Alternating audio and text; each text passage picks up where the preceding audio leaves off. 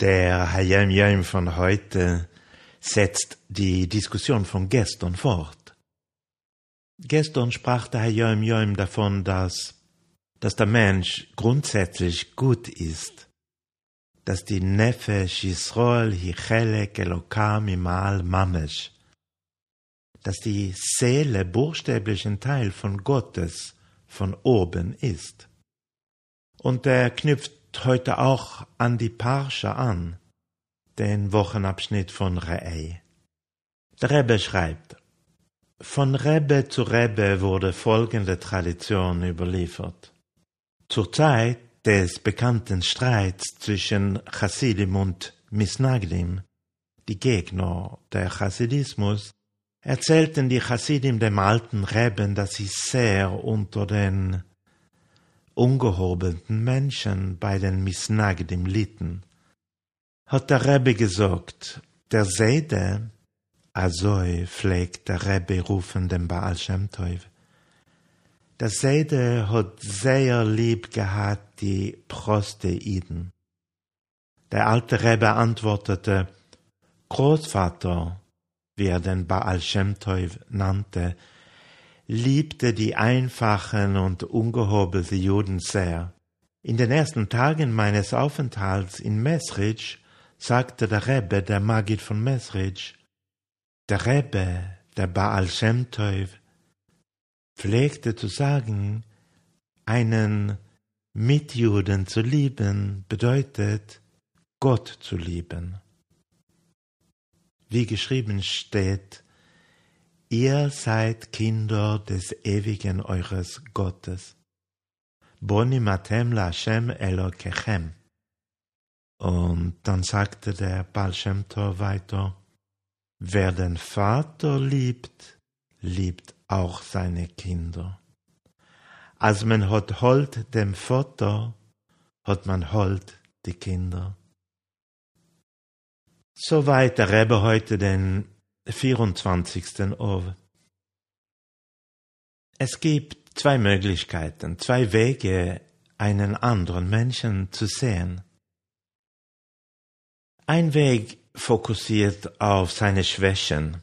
Vielleicht ist er grob, ungehobelt und unkultiviert. Ein anderer Weg fokussiert auf den inneren göttlichen Funken seiner Neshome, seiner Seele. Vielleicht kommt seine Grobheit davon, dass er finanziell, ähm, intellektuell oder geistig arm ist.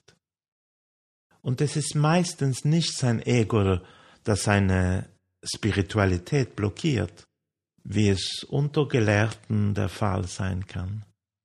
Und wie meine liebe Frau immer wieder betont, die Art, wie wir über andere Menschen denken und auch über uns selbst, hat oft eine selbsterfüllende Wirkung. Wenn wir die positiven Eigenschaften einer Person hervorheben, ist die Chance größer, dass sie sich auch zeigen.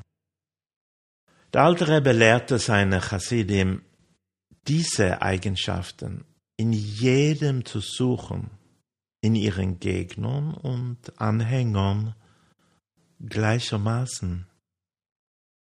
Um es praktisch zu veranschaulichen, in einer gewissen Gemeinde standen die Chassidim einmal vor einem unlösbaren Problem.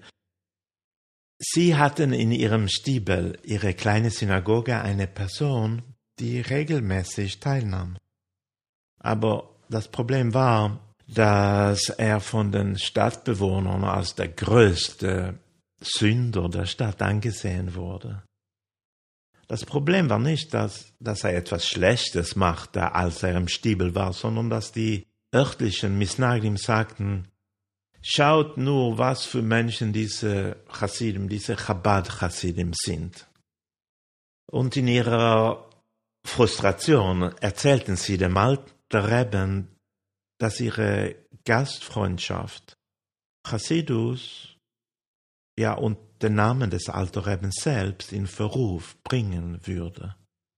Sie hatten sich deshalb entschieden, diesen Mann den Zutritt zu ihrem Minion zu verwehren. Der alte Rebbe akzeptierte ihre Argumentation aber nicht. Habt ihr nicht gesagt, dass er nicht sündigt, wenn er bei euch ist?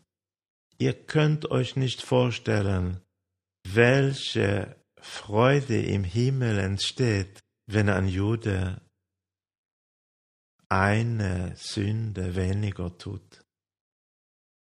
Ich kann wählen, wie ich andere Menschen sehe und ihnen begegne. Auch mich selbst.